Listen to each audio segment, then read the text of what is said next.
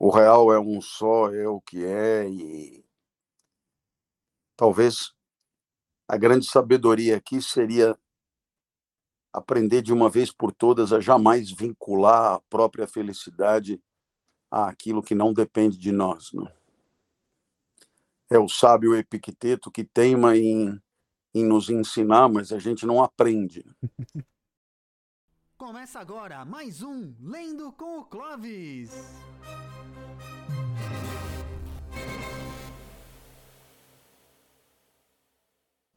Boa noite, pessoal! Estamos aqui chegando para animar o seu dia, que não tem nenhum motivo para ser triste, porque afinal de contas você é, é uma pessoa, né, legal e que está sempre de bem com a vida e que é sempre animada, não importa o que aconteça. Então, você está aqui com a sua seleção que não te decepciona. A sua seleção que está sempre por aqui, lendo com o Clóvis, agora no capítulo 31 do nosso Vermelho e o Negro, hein? Que coisa fantástica, hein? Vem chegando, vem entrando. Então, você, você chegou para ler com o Clóvis, então eu já vou passar para o nosso o nosso pivô, o nosso grande grande mestre,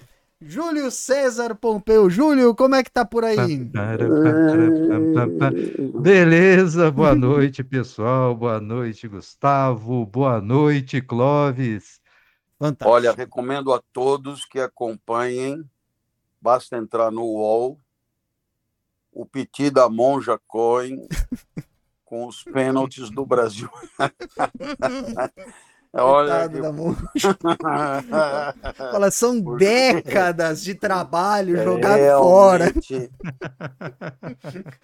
Realmente, quando a coisa tá feia, é de tirar monge do sério, viu? É o fim de uma era.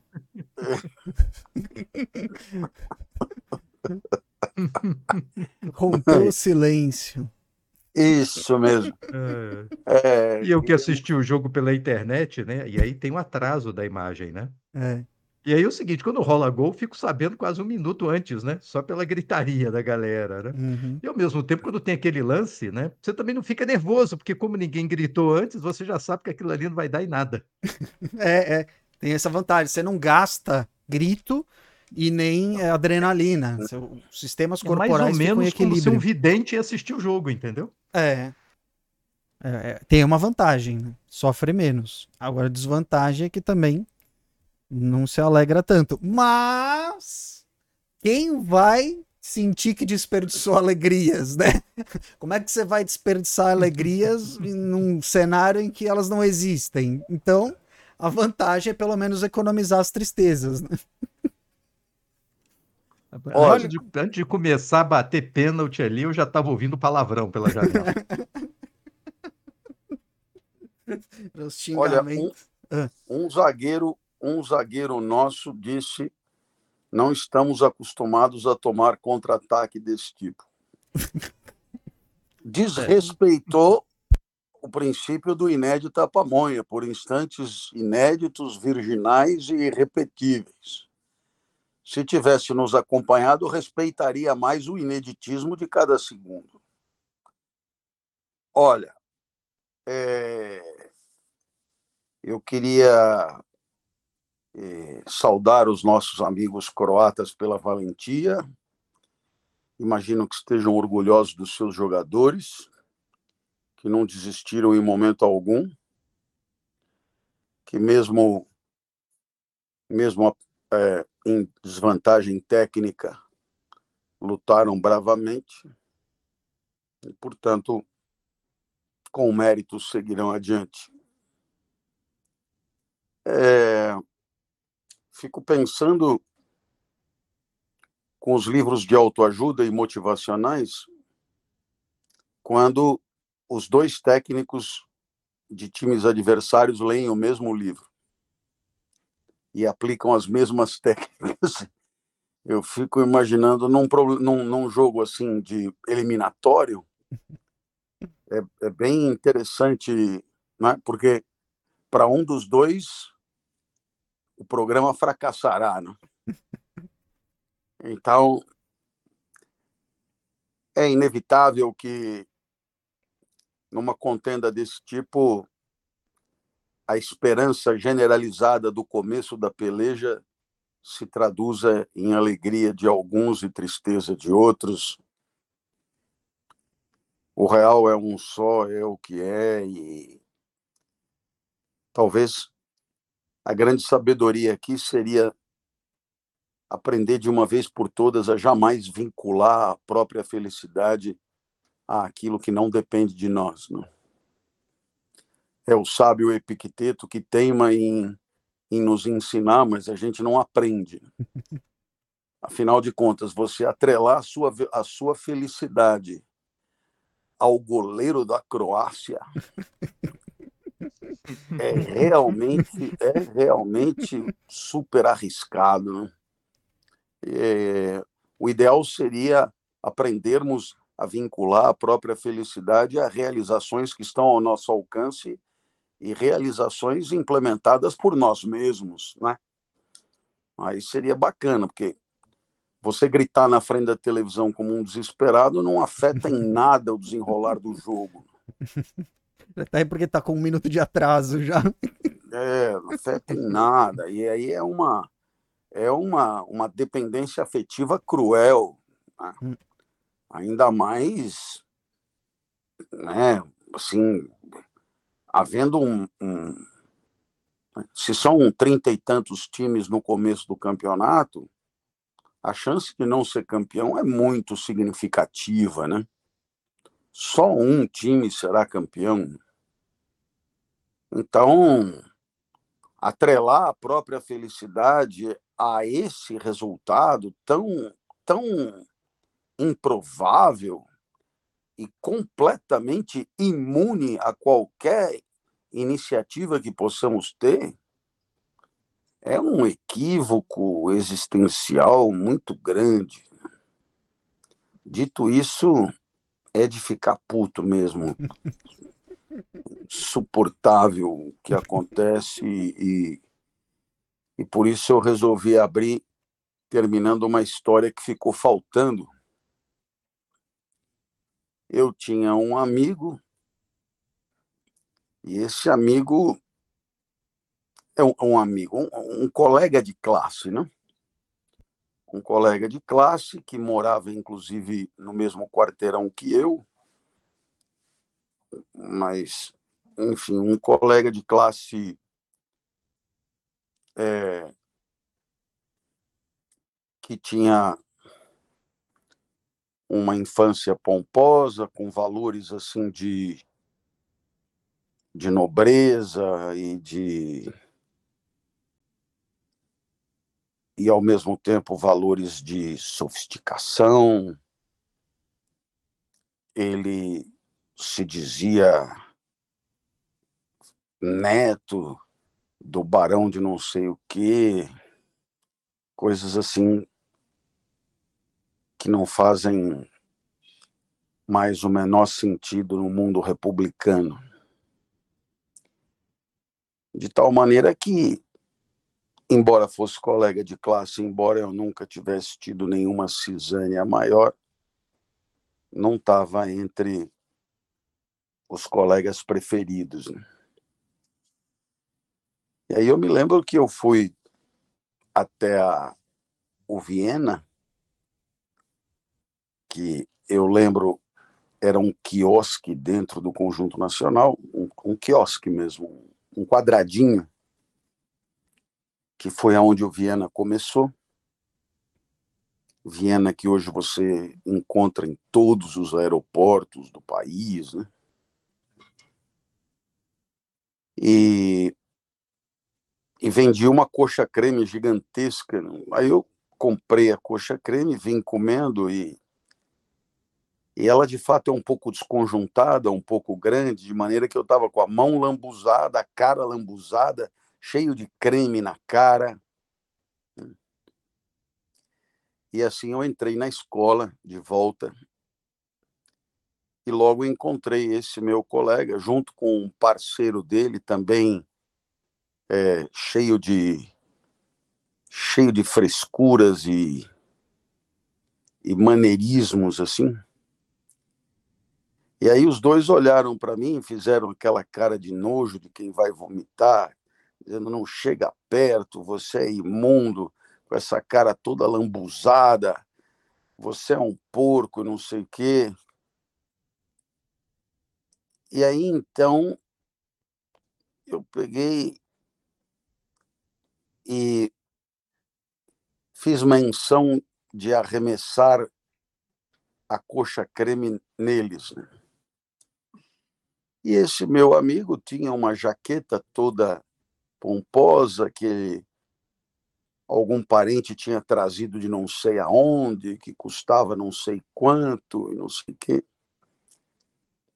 Aí eu peguei para desfrutar mais do momento, eu disse: é melhor você sair correndo que eu vou arremessar esse osso em você. E estava todo ele bisuntado daquele creme mesmo, com a milanesa, né? a, a fritura, né? E aí, então eu me lembro bem, era uma quadra de futebol de salão, assim. Ele saiu a, correndo em direção à quadra, assim, atrapalhando o jogo. E eu então fiz o movimento, né, com o cotovelo assim, levantei o osso.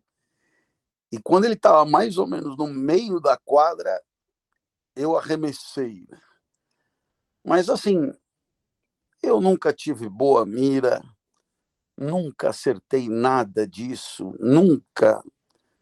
Nunca fui bom em quermesse, pescaria, tiro ao alvo, nada. Mas naquele dia Deus ajudou.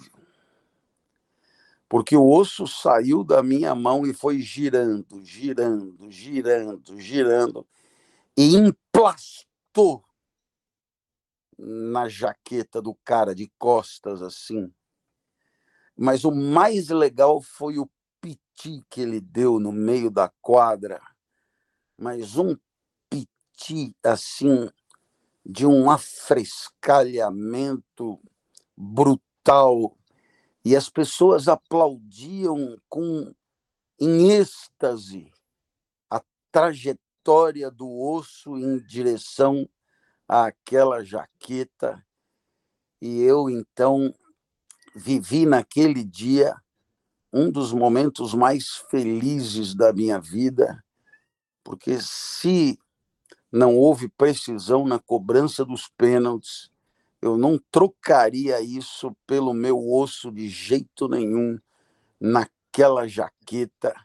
Que espetáculo! Ele tirando a jaqueta e constatando o que tinha acontecido nas costas.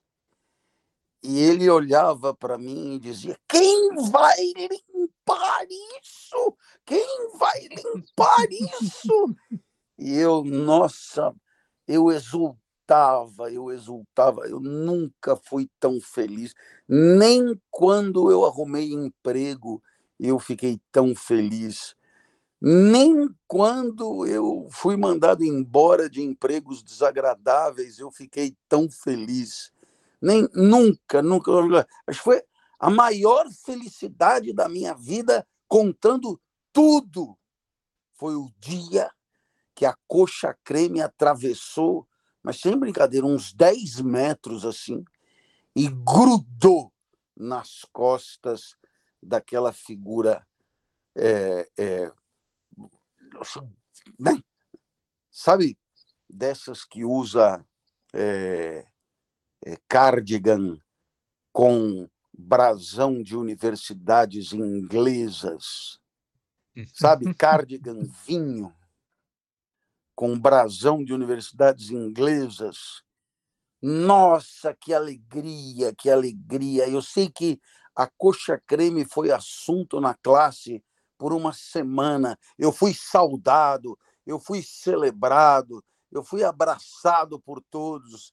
Realmente, é, eu me tornei, por uma semana, alguém que nunca tinha sido e nunca voltei a ser alguém muito popular na classe, como diriam os, os Yankees.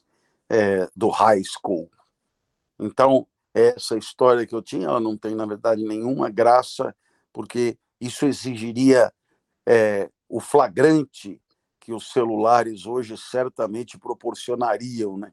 Mas, mas, mas aqueles que testemunharam, hum, do meu lado, alguns já não estão mais nesse mundo, mas se estiverem me ouvindo, estarão regozijando pelo menos dois ou três tão esculhambados como eu, como o gordo. O gordo, o gordo, o gordo, eu nunca vi o gordo sorrindo, mas nesse dia ele abriu um sorriso de felicidade assim máximo, né? Porque era a vitória da caterva contra o baronato, né? Era a verdadeira revolução francesa. Era uma coisa incrível que tinha acontecido assim, não precisava ler um, um, uma linha de livro de história para entender a Revolução Francesa se você tivesse acompanhado a história da coxa creme é, no recreio daquele colégio. Bem, claro que as coisas é, é, mudam. Eu, eu acho que nunca mais vi esse rapaz. Ele acabou estudando na Poli, ele fez Poli é, era, era um aluno até dedicado e fez poli, depois nunca mais ouvi falar. E recentemente tive notícias de que constituiu família e já é avô. Então, é por isso que é preciso guardar um respeito pela senilidade e, e, e, e pular essa história adiante. Mas ele deveria ficar feliz porque teve formação cristã e graças a ele eu vivi um momento de intensa felicidade.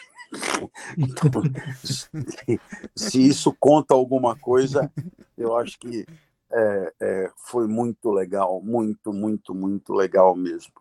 É, o, o, ouvinte deve estar tá se perguntando: que espécie de vida de bosta esse cara levou para dizer que essa história esmulambada de uma coxa creme numa jaqueta é o momento de maior felicidade da vida inteira. pois é, se pensou isso, pensou com muita sabedoria. Eu também fico me perguntando, realmente é muito pouco, né? Mas acredite, é, foi incrível como eu fiquei feliz. Acho que devia ter uns 12 anos nossa, foi realmente uma grande felicidade. Bom, é, vamos parar de frescura. Hoje não vamos ter nenhum tipo de abertura filosófica. Por quê? Porque nós temos muita coisa pela frente. Resta-nos ter a Argentina representando a América do Sul contra os ímpios europeus. Então, viva, vivam os hermanos. Lindo com o Clóvis capítulo 31. Vamos lá. O vermelho e o negro, ele se apresenta diante de nós com toda a sua pujança. Eu vou voltar um tiquinho. Seus olhos se fecharam por um momento. Pode ser? Seus Pode. olhos se fecharam por um momento? Ninguém achou, né? Eu, preciso, tô, tô aqui Não. procurando. então. Achei, achei. Achou? Achei. Eu ainda Seus não. olhos se fecharam por um momento, vírgula. Achou, Gustavo? Ah, achei. Ah, tava já na página. Tava... Eu mudei. É, eu voltei só um tiquinho. É, deu certo. Tá tudo bem. Seus olhos se fecharam por um momento. E a expressão de uma altivez não isenta de maldade, a expressão de uma altivez não isenta de maldade, logo sucedeu a do amor mais verdadeiro e mais abandonado.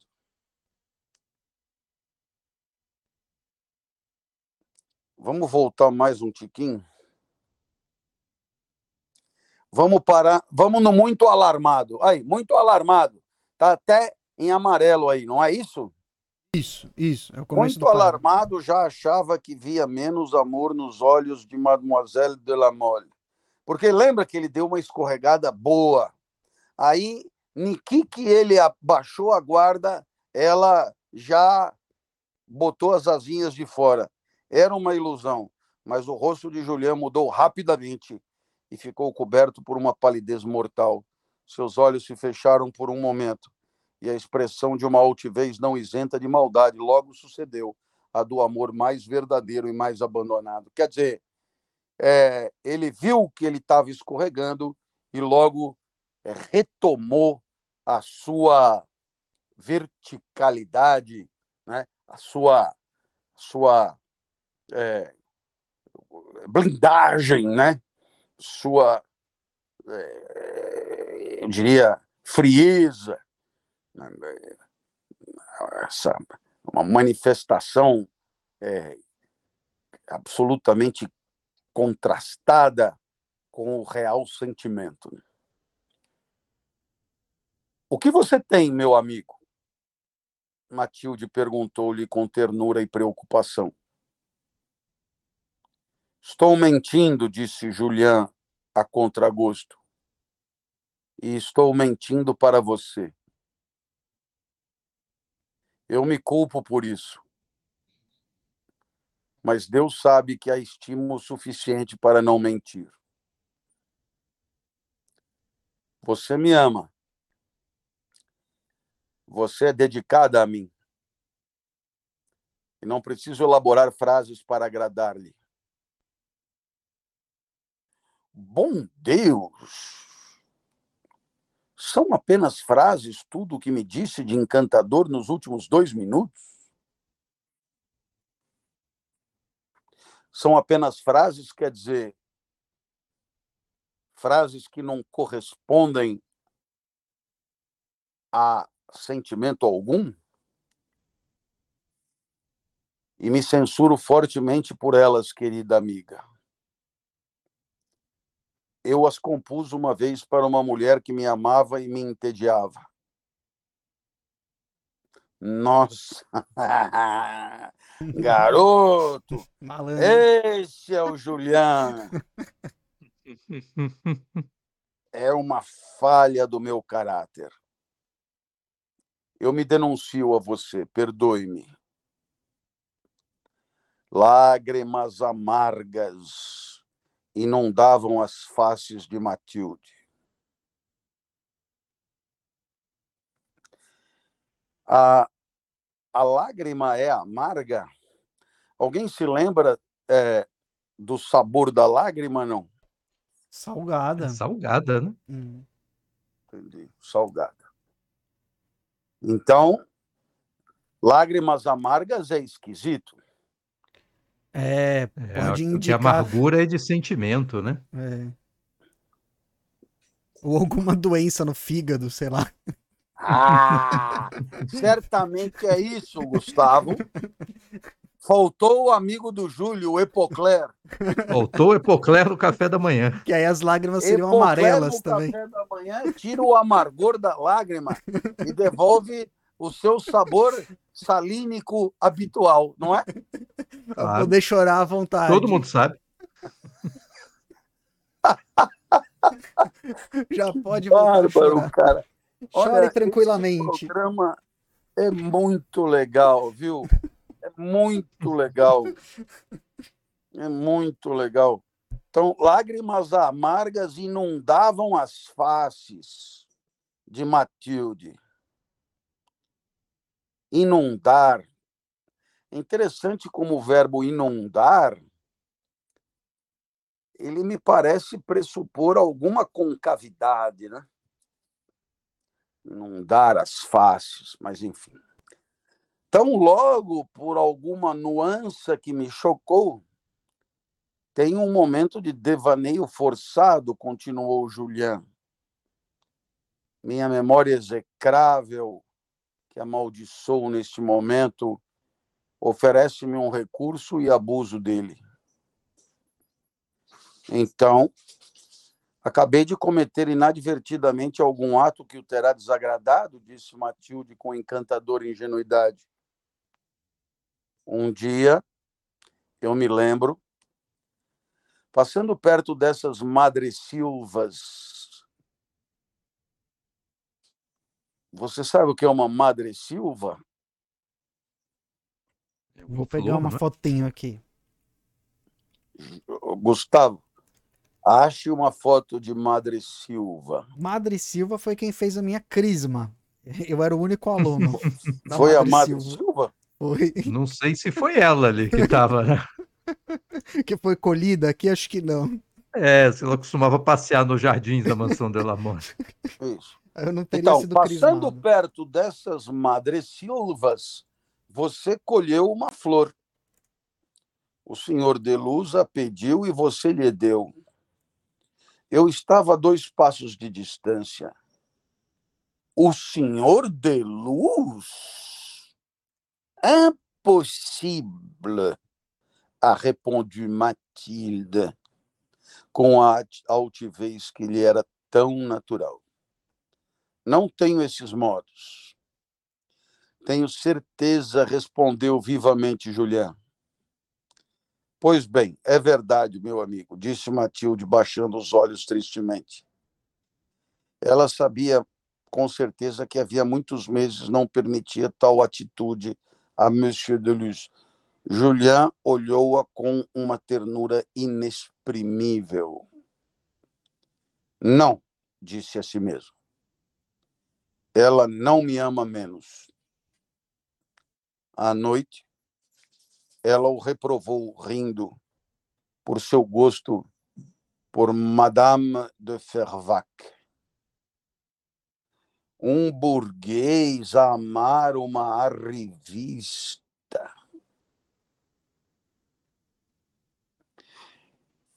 O que é uma arrivista? Vamos pensar juntos. O verbo arriver é chegar. Uma arrivista é uma chegadista, uma que acabou de chegar. Poderíamos dizer, quem sabe, perto de oportunista, carreirista, carreirista.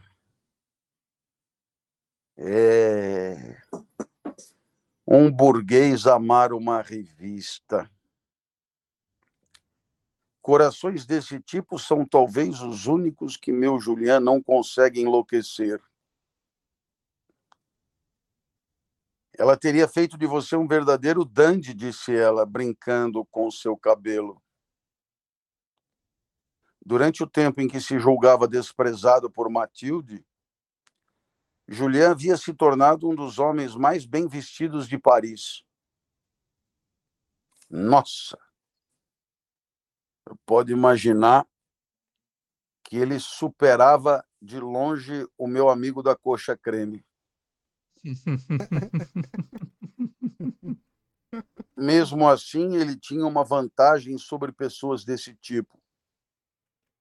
Uma vez que escolhia sua roupa, não pensava mais nisso. Uma coisa irritava Matilde. Julian continuava a copiar as cartas russas e a enviá-las à Marechala. Gente, o capítulo é o capítulo 32. O tigre e aqui eu dou uma informação muito especial.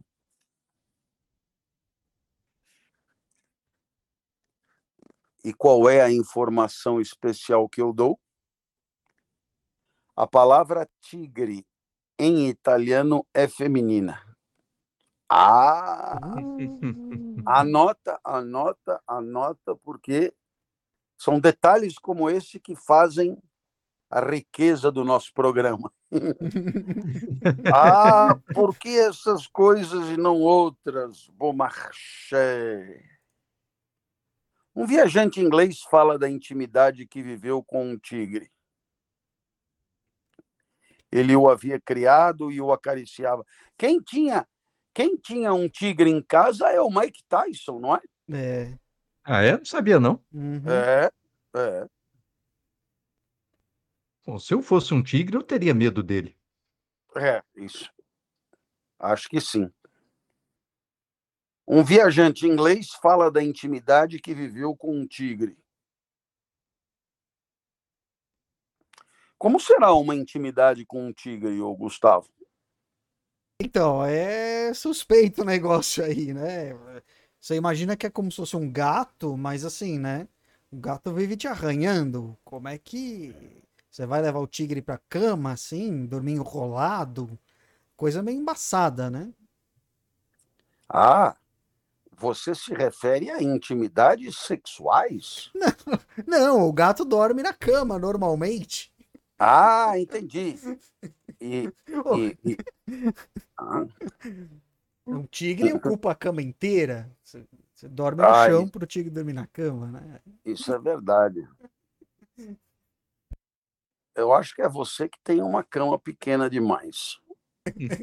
é, o cara que tem um tigre em casa, ele deve ter. Um... Eu, eu, inclusive, passei recentemente por uma grande humilhação. Enfim, por uma grande humilhação. Hum, entre todas as outras, digamos assim. Um, um amigo meu português, que apresenta em Portugal o mesmo programa que a Ivete Sangalo apresenta aqui, da, das máscaras que cantam, ele botou no coisa dele que está vendendo a sua cama. Então, eu liguei a ele e disse que precisava comprar uma cama e que, portanto, era candidato a comprar a cama. Aí ele pegou e falou: Olha, eu praticamente não usei a cama. Eu recebi essa cama em permuta por publicidade e eu praticamente não usei. Ainda assim, eu vou vender a você por 50% do valor dela. Eu falei: Fechado. Fechado, maravilha. Ah, você vai gostar muito, é uma cama confortável, e papai, papai, papai. Muito bem. No momento que eu fui perguntar, no momento que eu fui perguntar a ele quanto, é, quanto é que eu tinha que transferir, ele falou 7.500 euros. Opa! É, opa! Tipo 42 mil reais. Aí eu falei, é, deve haver um equívoco. Aí ele falou, não, é porque a cama custa 15 mil euros. 90 mil reais. Aí, até explicar para ele que eu entendia que ele tinha talvez perdido compradores sérios por minha causa, que ele tenha tirado a cama de venda por minha causa, que ele, né, tenha tido que dizer para as pessoas que a cama já estava vendida, etc e tal, mas que ele ia ter que voltar atrás e colocar a cama à venda novamente, porque eu não tinha entendido direito do que se tratava, foi muito desagradável muito desagradável. Mas, ô Júlio, o que você acha de uma cama de 90 mil reais? Olha, depende. Ela vem com ar-condicionado, vem atração nas quatro rodas. Mas que venha, é que... ainda assim, que venha. Eu, eu diria mais, mesmo que ela vier com o apartamento. Ainda assim, de qualquer maneira, foi mais uma situação. E eu, eu, na minha cabeça, era assim: a cama custava, vai estourando, estourando 5 mil reais, e eu ia pagar 2.500. Não está bem assim? Tá, tá Muito. normal, né? Tá uma cama boa. Normal. Tá normal. Tá normal. Cinco pau, vou pagar 2.500 e ele ainda providencia o traslado. Tá perfeito, quebra o galho do amigo, fica com a cama dele, Tá tudo em ordem. Uhum. Só que eu estava falando exatamente de 20 vezes menos do que era. Para você ver o nível de desatualização. Mas, enfim, ficou ele com a cama e eu com um colchão que me foi presenteado pelo pintor. Aí sim. O, o pintor, ele ficou com pena de mim. Porque eu estava dormindo num colchão de ar. Aí ele falou: O senhor já não é criança. Colchão de ar é uma desgraça. Eu tenho um colchão lá em casa que não é novo, mas é um colchão. E eu vou lhe trazer e vou lhe dar de presente. E é com esse colchão que eu me viro. Então, cada um no seu quadrado. Eu com o colchão cedido pelo pintor e a cama de 90 mil reais continua com o seu dono. Porque é, é disso que se trata. Pois então, fosse nessa cama, Gustavo, uhum. Daria para ter intimidade com um tigre. É. É? Ele o havia criado e o acariciava.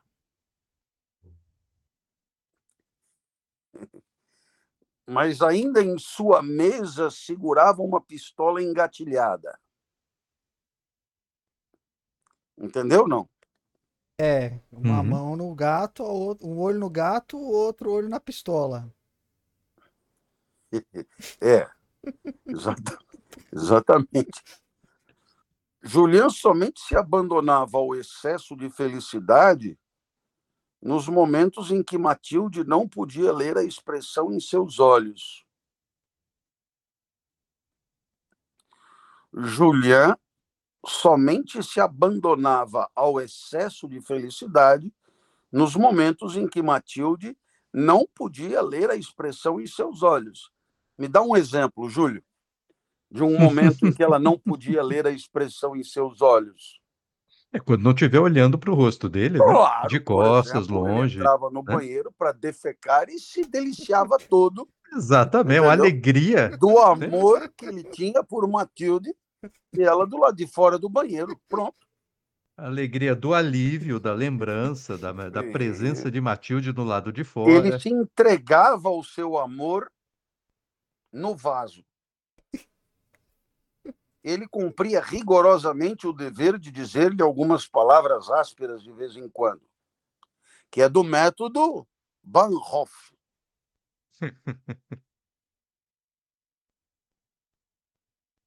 Olha, quando a gentileza de Matilde, que ele observava com espanto, e seu excesso de devoção estavam a ponto de privá-lo de todo o controle sobre si mesmo, ele tinha a coragem de deixá-la abruptamente.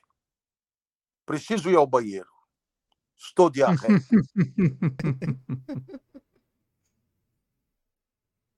Pela primeira vez, Matilde amou.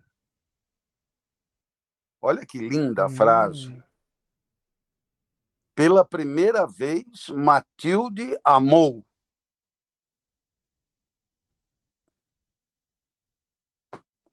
Júlio, hum. quando foi que você amou pela primeira vez? Nossa. Mais ou menos que idade você tinha? Acho que uns 15, 14, sei lá. Gustavo, e... quando foi que você amou pela primeira vez? Na primeira série. Primária? É, tinha uma paixão que durou da primeira até a segunda série e outra da terceira até a quarta, e claro que nenhuma deu certo. Como todas até os 20 anos. Mas o que é uma paixão que dá certo na primeira série primária? Ah, não, nada, né? Nada. Ah. Realmente, mas nem de ser amigo. Coisa Será que vocês estão falando do mesmo sentimento? Porque o Júlio meteu para 14 anos. Vai lá. É, né? acho até que foi antes. Mas o Gustavo foi há sete anos. Pois é, é ele exagerou, Eu era né? fissurado na menina. Eu lembro dos nomes. Uma chamava Manuela e a outra Tatiana.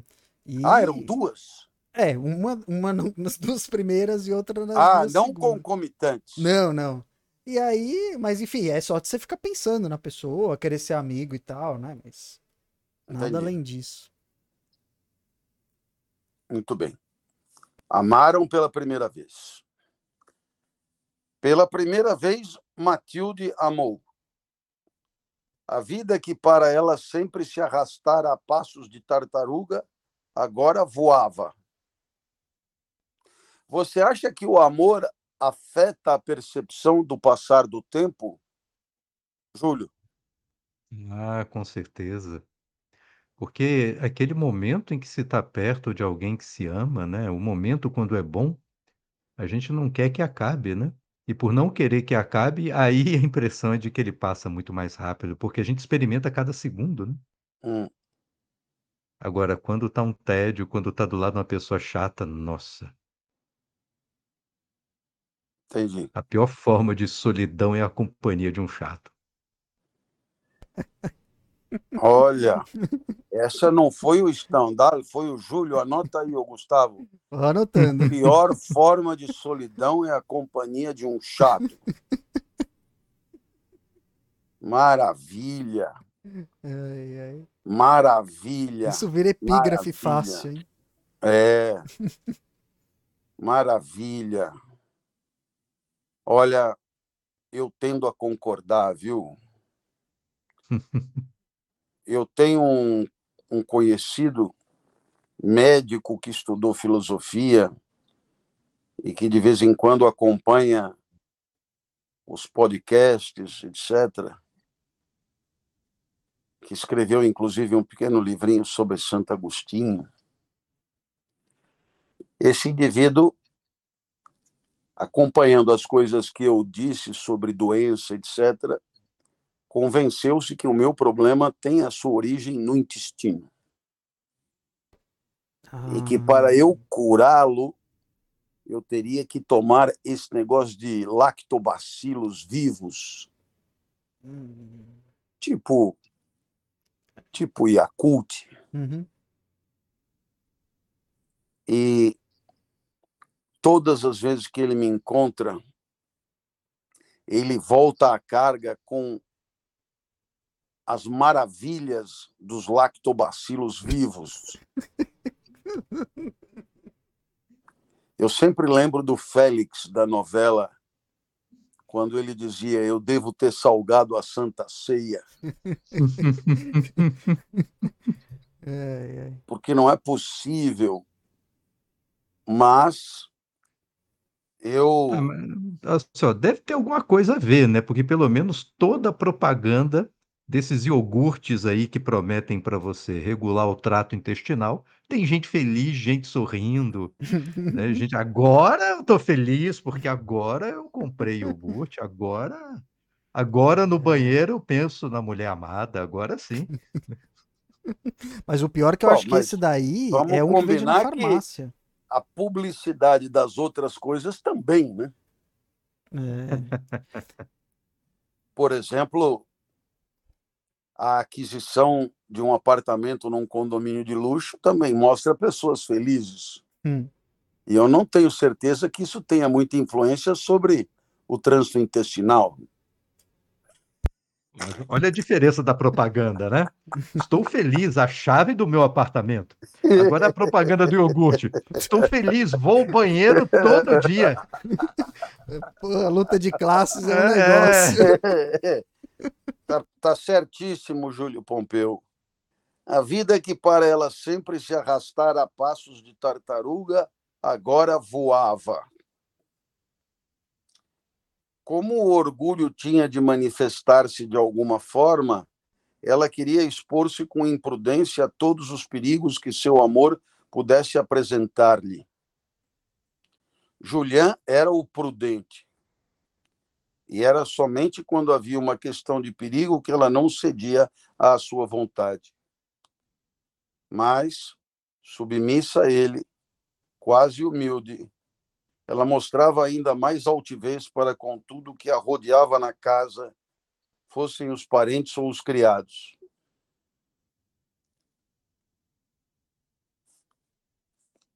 Bom, não, entendi muito o que tem a ver, mas dizer, Quanto mais ela ficava submissa a ele, mais ela se mostrava altiva perante a criadagem. É isso? É, acho que é isso. À noite no salão, no meio de 60 pessoas, ela chamava Julián para falar-lhe em sua vontade.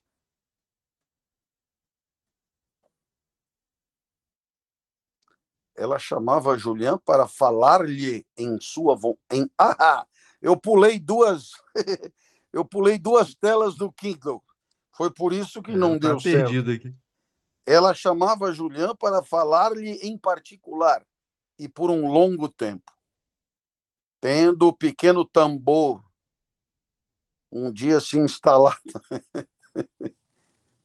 Você já instalou o seu pequeno tambor ah, ao lado de alguém? Não.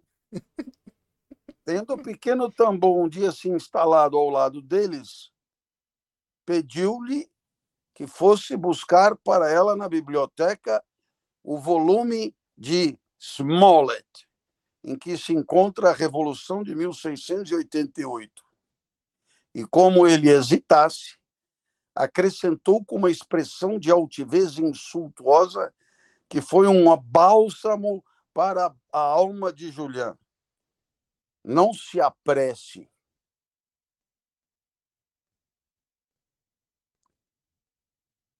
Quer dizer, o que seria insultuoso nos dias de hoje? Insultuoso nos dias de hoje seria dizer: vai logo, menino, não está vendo que eu mandei você ir buscar a porra do livro? O que era insultuoso naquela época? Não se apresse. E o não se apresse queria dizer: como é que você ainda não foi? Certo? Fazendo o que é. aqui ainda? Fazendo o que aqui ainda? Não se apresse. Né? Não se apresse. Você notou o olhar desse monstrinho? Ela lhe disse. O tio dele tem 10 ou 12 anos de serviço neste salão. Caso contrário, eu o mandaria embora imediatamente. Sua conduta para os, com os senhores de Quasnoá, Deluz, etc., perfeitamente polida em termos formais, no fundo, não era menos provocante. A conduta de Matilde com eles, né? Matilde censurava-se severamente por todas as confidências que fizera a Juliana no passado, sem contar que não ousava admitir que havia exagerado as expressões de interesse quase completamente inocentes de que esses senhores tinham sido objeto. Ela lamentava ter dito ao Julian que tinha se interessado por eles, né? Ela lamentava, ela lamentava. Apesar das melhores resoluções, seu orgulho de mulher a impedia todos os dias de dizer a Julian: é porque eu estava falando com você que sentia prazer em descrever a fraqueza que tinha de não retirar a mão quando o Monsieur de Croisnois, colocando a dele sobre uma mesa de mármore, acabava por roçá-la levemente.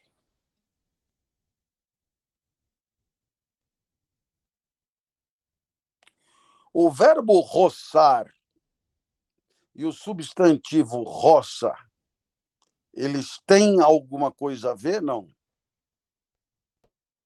Olha. Hum... Porque não é na roça que você roça a terra com o arado? É, é precisaria. Prega, né? Que... Vou, vou, vou, ver se tem alguma informação sobre a origem Muito da. Muito bem. Completamente inútil a minha dúvida, mas hoje, assim que um desses cavalheiros falava-lhe por alguns instantes, ela dizia ter uma pergunta a fazer para Julián, e este era um pretexto para mantê-lo perto dela. Ela ficou grávida e, com alegria, contou isso a Julián. Como é o negócio? Opa! Vamos voltar porque a gente perdeu alguma oh. coisa. Ele dá a notícia assim, né? Supetão pra gente. Calma, calma, calma, calma.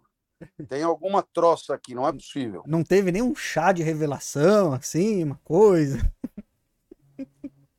Hoje, assim que um desses cavalheiros falava-lhe por alguns instantes, ela dizia ter uma pergunta a fazer para Julián. E este era um pretexto para mantê-lo perto dela. Ela ficou grávida e, com alegria, contou isso a Julián. E Julián, Julián. Não, aqui tem alguma coisa estranha. Você não acha que tem. Sei lá, uma falta de, de, de fluência? Dá, dá a impressão que roubaram uma página do livro. É. Bom, vamos continuar e ver se a explicação não vem na sutil, sequência. né? Os encontros, os olhares tão bem detalhados, né? As frases, os suspiros. De repente me vem com a gravidez assim do nada, né? Agora você vai duvidar de mim? Isso não é uma garantia? Sou sua esposa para sempre. O anúncio surpreendeu Julian profundamente. Ele esteve prestes a esquecer o princípio de sua conduta. Como posso ser deliberadamente frio e ofensivo com essa pobre jovem que está perdida de amor por mim? Se ela parecia um pouco indisposta, mesmo nos dias em que a sabedoria fazia ouvir sua terrível voz, ele já não tinha coragem de dirigir uma daquelas palavras cruéis tão indispensáveis, segundo sua experiência, para que o amor pudesse durar. Quer dizer, a informação dela é, bagunçou um pouco a estratégia do Julian, que estava dando tão certo, né? Total. É. Ele é, havia ali uma uma crueldade que ele não não conseguia mais impor a uma mulher grávida. Né?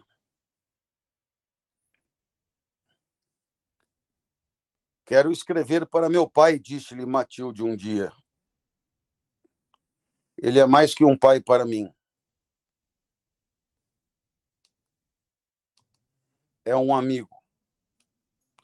Como tal, eu consideraria indigno de você e de mim tentar enganá-lo, mesmo que apenas por um momento.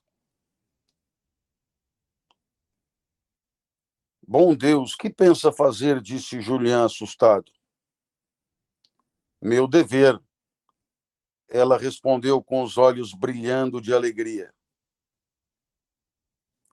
Descobria-se mais magnânima que seu amante. Mas ele me expulsará vergonhosamente. É direito dele, deve ser respeitado. Eu lhe darei meu braço e sairemos pelo portão principal em pleno meio-dia. Julián, espantado, implorou que ela aguardasse uma semana. Não posso, respondeu ela. A honra fala. Vi o dever.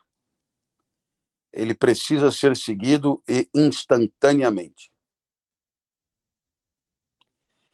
Pois bem, ordeno que adie, disse Julián por fim. Sua honra está preservada, sou seu marido. Nossa condição será modificada por esse passo fundamental. Também estou no meu direito. Hoje é terça-feira. A próxima terça-feira é o dia do Duque de Reis. À noite, quando Monsieur de la Mole voltar, o porteiro lhe entregará o porteiro lhe entregará a carta fatal. Ele só pensa em fazer de você uma duquesa, tenho certeza. Avalie seu desgosto. Você quer dizer, avalie sua vingança? Posso ter pena de meu benfeitor, lamentar prejudicá-lo, mas não temo e nunca temerei ninguém. Matilde submeteu-se. Desde que ela havia anunciado sua nova condição a Julián. Era a primeira vez que ele lhe falava com autoridade. Ele nunca a amara tanto. Foi com alegria que a parte terna de sua alma aproveitou o pretexto do estado em que Matilde se encontrava para se desobrigar de lhe dirigir palavras cruéis. A confissão a Monsieur de la Mole agitou-o profundamente. Ele seria separado de Matilde? E com alguma dor, ao vê-lo ir embora, um mês depois de sua partida, será que ela ainda pensaria nele? Ele tinha um horror quase igual em relação às justas reprovações que o Marquês poderia lhe dirigir. Quer dizer, ele tinha horror de ser separado de Matilde, e tinha um horror quase igual em relação às justas reprovações que o Marquês poderia lhe dirigir. À noite, confessou a Matilde esse segundo motivo de desgosto e depois, desvairado por seu amor, também confessou o primeiro. Ela mudou de cor.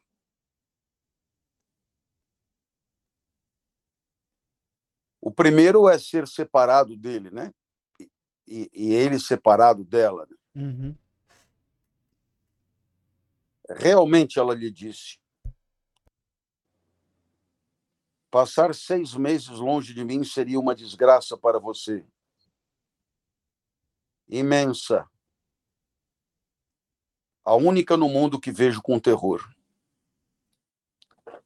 Matilde ficou muito feliz. Julian havia desempenhado seu papel com tanta dedicação que conseguiu fazê-la pensar que, dos dois, era ela quem mais amava. A terça-feira fatal chegou. À meia-noite, ao regressar, o Marquês encontrou uma carta com a orientação necessária para que ele próprio a abrisse e apenas quando estivesse sem testemunhas. Meu pai, todos os laços sociais estão rompidos entre nós. Apenas os da natureza permanecem. Depois do meu marido, o senhor é e sempre será a pessoa mais cara para mim. Meus olhos se enchem de lágrimas Penso na dor que estou lhe causando. Mas para que minha vergonha não seja pública, para lhe dar tempo para deliberar e agir, não poderia adiar por mais tempo a confissão que lhe devo. Se a sua amizade, que sei ser extrema por mim, quiser me conceder uma pequena pensão, irei me estabelecer onde desejar. Na Suíça, por exemplo com o meu marido. O nome dele é tão obscuro que ninguém reconhecerá sua filha na Madame Sorel, nora de um carpinteiro de Verrières. Eis o nome que tinha tanta dificuldade para escrever. Por Julián, receio sua cólera, tão justa na aparência. Não serei duquesa, meu pai. Mas eu sabia disso ao amá-lo. Porque fui eu quem o amou primeiro. Fui eu quem o seduzi. Vejo no Senhor uma alma muito elevada para deter minha atenção no que é ou parece vulgar para mim. Foi em vão que, para agradar-lhe, pensei no Monsieur de Cosnois, para que o senhor, porque o senhor tinha colocado o verdadeiro mérito, porque o senhor tinha colocado o verdadeiro mérito na minha frente. O senhor mesmo me disse quando voltei de Hier, esse jovem Sorrel é o único ser que me diverte. O pobre rapaz está tão aflito quanto eu. Se é possível estar com os problemas que esta carta lhe causa. Não posso evitar que fique irritado como pai, mas ame-me sempre como um amigo. Julián me respeitava. Se falava comigo às vezes, era apenas por causa da sua profunda gratidão ao Senhor. Pois a altivez natural de seu caráter o leva a nunca responder, exceto oficialmente, a tudo que está tão acima de si.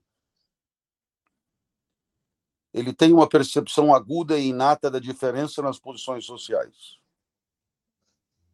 Eu, envergonhada, confesso ao meu melhor amigo, jamais tão, tal confissão será feita a outro. Foi eu que um dia no jardim apertei o braço dele. Depois de 24 horas, porque o senhor ficaria com raiva dele. Minha culpa é irreparável se o senhor exigir, será por meu intermédio que passarão as garantias de seu profundo respeito e de seu desespero por desagradar-lhe. O senhor não o verá, mas eu o acompanharei para onde ele quiser. É direito dele. É meu dever. Ele é pai do meu filho se a sua gentileza nos conceder seis mil francos para viver, irei recebê-los com gratidão. Caso contrário, Julian pretende instalar-se em Besançon, onde iniciará a profissão de mestre de latim e de literatura. Por mais que parta de baixo, tenho a certeza de que irá subir com ele. Não tenho medo do escuro. Se houver uma revolução, tenho certeza de que ele terá um papel de liderança. O senhor poderia dizer o mesmo de qualquer um daqueles que pediram minha mão? Eles têm lindas terras. Não consigo encontrar apenas nessa única circunstância um motivo para admirar meu Julián alcançaria uma posição elevada, mesmo sob o regime atual. Se ele tivesse um milhão e a proteção de meu pai. Matilde, que sabia ser o Marquês um homem impulsivo, havia escrito oito páginas. Que fazer? Julien dizia a si mesmo enquanto Monsieur de la Mole lia a carta. Onde estão? Primeiro, meu dever. Segundo, meu interesse. O que lhe devo é imenso. Sem ele, eu teria sido um patife da pior espécie. E não suficientemente patife para não ser odiado e perseguido pelos outros. Ele fez de mim um homem da sociedade. Minhas patifarias necessárias serão, primeiro, mais raras, segundo, menos desprezíveis. Isso é mais do que se ele tivesse me dado um milhão. Devo-lhe esta condecoração e a aparência de serviços diplomáticos que fazem com que me destaque. Se ele pegasse a caneta para prescrever minha conduta, o que escreveria? Julien foi repentinamente interrompido pelo velho criado de Monsieur de la Mole. O marquês o requisita imediatamente, vestido ou não. O criado acrescentou em voz baixa enquanto caminhava ao lado de Julian. Ele está fora de si. Tome cuidado. E assim chegamos ao capítulo 33. E assim chegamos ao inferno da fraqueza. E assim chegamos a mais um capítulo desta incrível obra. O que dirá o Marquês de la Mole a Julian? Meu Deus, o homem está fora de si. Sabe-se lá o que vai acontecer com o Julian. Mas isso é o que saberemos na segunda-feira, quando estaremos com certeza juntos novamente para a semana derradeira desta nossa leitura do vermelho e o negro. Júlio. Final de semana em, em, em Vitória ou você fará alguma aventura com os meninos? Não, quieto aqui. Os meninos estão com a mãe esse fim de semana. Ah, quieto aqui. É meu final de semana de solidão. Entendi, mas pelo menos não haverá um chato de galocha a Não é das piores. Não se esqueça de tomar os lactobacilos. Claro, claro. Não Com é? regularidade, três vezes por dia, frequentando o toalete para ser feliz. Sim, não só para ser feliz, como para poder manifestar o amor que, que acalenta o coração.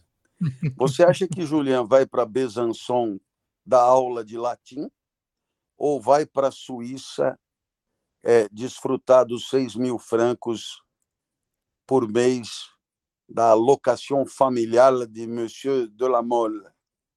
Tenho a impressão de que nenhum nem outro. Muito bem.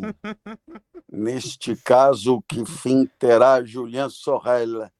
É o que saberemos em breve. Gustavo, semana que vem é decisiva e a derradeira. Isso aí. Estamos na bica para fechar o vermelho e o negro, para vencer as festas de final de ano e para abrir 2023 lendo Machado de Assis. E o que é Paris, Besançon, Verrières, Franche-Comté, será agora Rio de Janeiro e também Minas Gerais, porque Quincas Borba veio de Minas. Veio hum. da onde, da onde vem a família do Júlio. Exatamente o mesmo percurso. Quincas Borba veio ali de Minas, é aquela parte de Minas muito ligada ao Rio de Janeiro. Né? Minas é um terço paulista, um terço carioca e um terço baiana. Né? E talvez é. o quarto terço goiana também, mas aí eu já conheço menos o noroeste. Fiquem bem, bom final de semana, até segunda. Um beijo para todos. Valeu. Valeu, Valeu Clóvis. Abração, cara. Esse foi o Lendo com o Clovis. Não perca nosso próximo episódio, aqui no www.twitch.tv barra às segundas, quartas e sextas, às 21 horas.